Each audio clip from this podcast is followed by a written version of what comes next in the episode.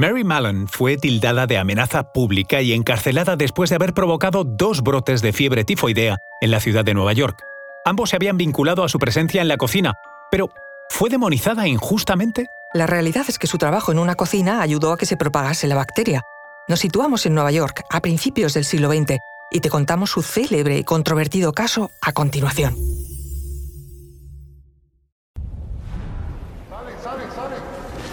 Conoce mejor al equipo que protege nuestras costas.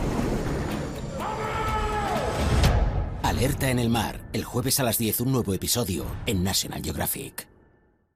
Soy Luis Quevedo, divulgador científico. Y yo soy María José Rubio, historiadora y escritora. Y esto es Despierta tu curiosidad, un podcast diario sobre historias insólitas de National Geographic. Y recuerda, más curiosidades en el canal de National Geographic y en Disney Plus. North Brother Island es una lágrima de tierra en Nueva York, a medio camino entre el Bronx y la famosa prisión de Rikers Island. Hoy la isla está abandonada, pero alguna vez el hospital Riverside, que allí se encuentra, alojó a pacientes de viruela, enfermos de tuberculosis o adolescentes drogadictos. Pero su caso más famoso fue el aislamiento de una mujer, ni paciente ni convicta, conocida como Typhoid Mary o María Tifoidea. Mary Mallon, una inmigrante irlandesa, tenía 37 años cuando llegó por primera vez a North Brother Island y a diferencia de otros internos del hospital, no mostraba ningún síntoma. Su cautiverio en un bungalow de una sola habitación le pareció un encarcelamiento injustificado. Ese mismo verano, en 1906, había aceptado un trabajo como cocinera para la familia de un banquero llamado Charles Henry Warren en Long Island. En agosto, seis miembros de la familia enfermaron de fiebre tifoidea. Los Warren, temiendo por sus vidas, contrataron a un investigador para rastrear la raíz del brote sorpresa, el investigador George Soper, un ingeniero civil con experiencia en rastreo epidemiológico. Comprobó que el suministro de leche del hogar era correcto y comprobó que el agua del pozo no estaba contaminada. Aunque Soper inicialmente temió que las almejas fueran las culpables, esto resultó ser incorrecto, ya que no todos los afectados las habían consumido. Realizó entrevistas, elaboró una línea de tiempo y dio con su principal sospechoso. Se enteró de que la aparición de la fiebre tifoidea coincidía con la llegada de una nueva cocinera. Mary, además, había presentado una forma moderada de fiebre tifoidea. Soper, al resolver el misterio, se convirtió en el descubridor del primer portador sano de Salmonella tifi en los Estados Unidos. Pero había una pieza que no encajaba.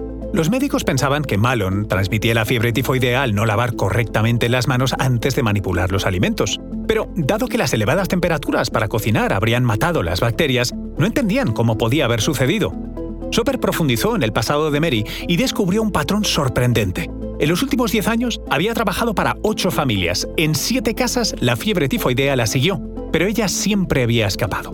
En marzo de 1907, Soper acusó a Malone de estar transmitiendo enfermedades y muerte con su actividad. Mary, que se sentía perfectamente y nunca había oído hablar de portadores sanos o asintomáticos, tildó su descubrimiento de ridículo. Frustrado, Soper llevó sus notas a las autoridades sanitarias de la ciudad entonces forzaron a Mary a hacerse pruebas que revelaron que tenía altos niveles de bacilos tifoideos en sus heces y la enviaron a la cárcel de North Brother Island. No todos consideraron su aislamiento justo o necesario. En 1909, Mason del Instituto Politécnico Rensselaer escribió que cerca del 4% de las personas seguían albergando bacterias en sus cuerpos después de recuperarse de la infección tifoidea. Mason aseguró que podía haber unas 560 personas igual que Mary, por lo que sería injusto encarcelarlas a todas. Así pues, Malone fue puesta en libertad al año siguiente. El nuevo comisionado de salud, Ernst Leatherly, le prohibió volver a trabajar como cocinera.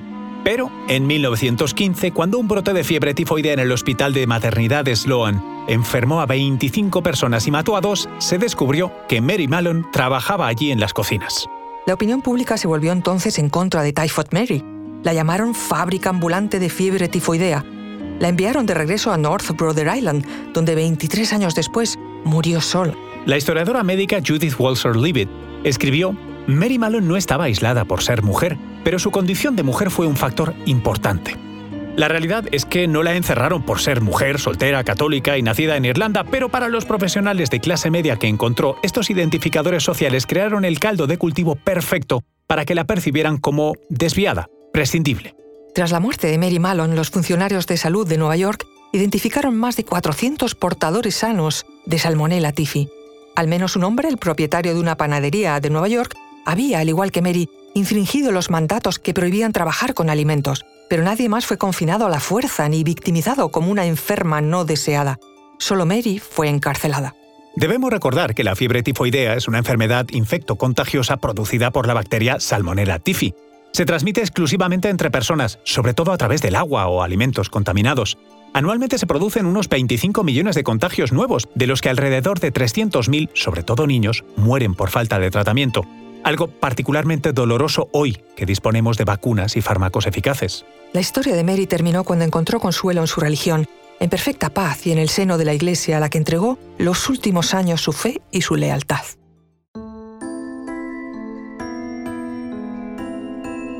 Recuerda que Despierta tu Curiosidad es un podcast diario sobre historias insólitas de National Geographic. Disfruta de más curiosidades en el canal de National Geographic y en Disney Plus. Ah, y no olvides suscribirte al podcast si has disfrutado con nuestras historias.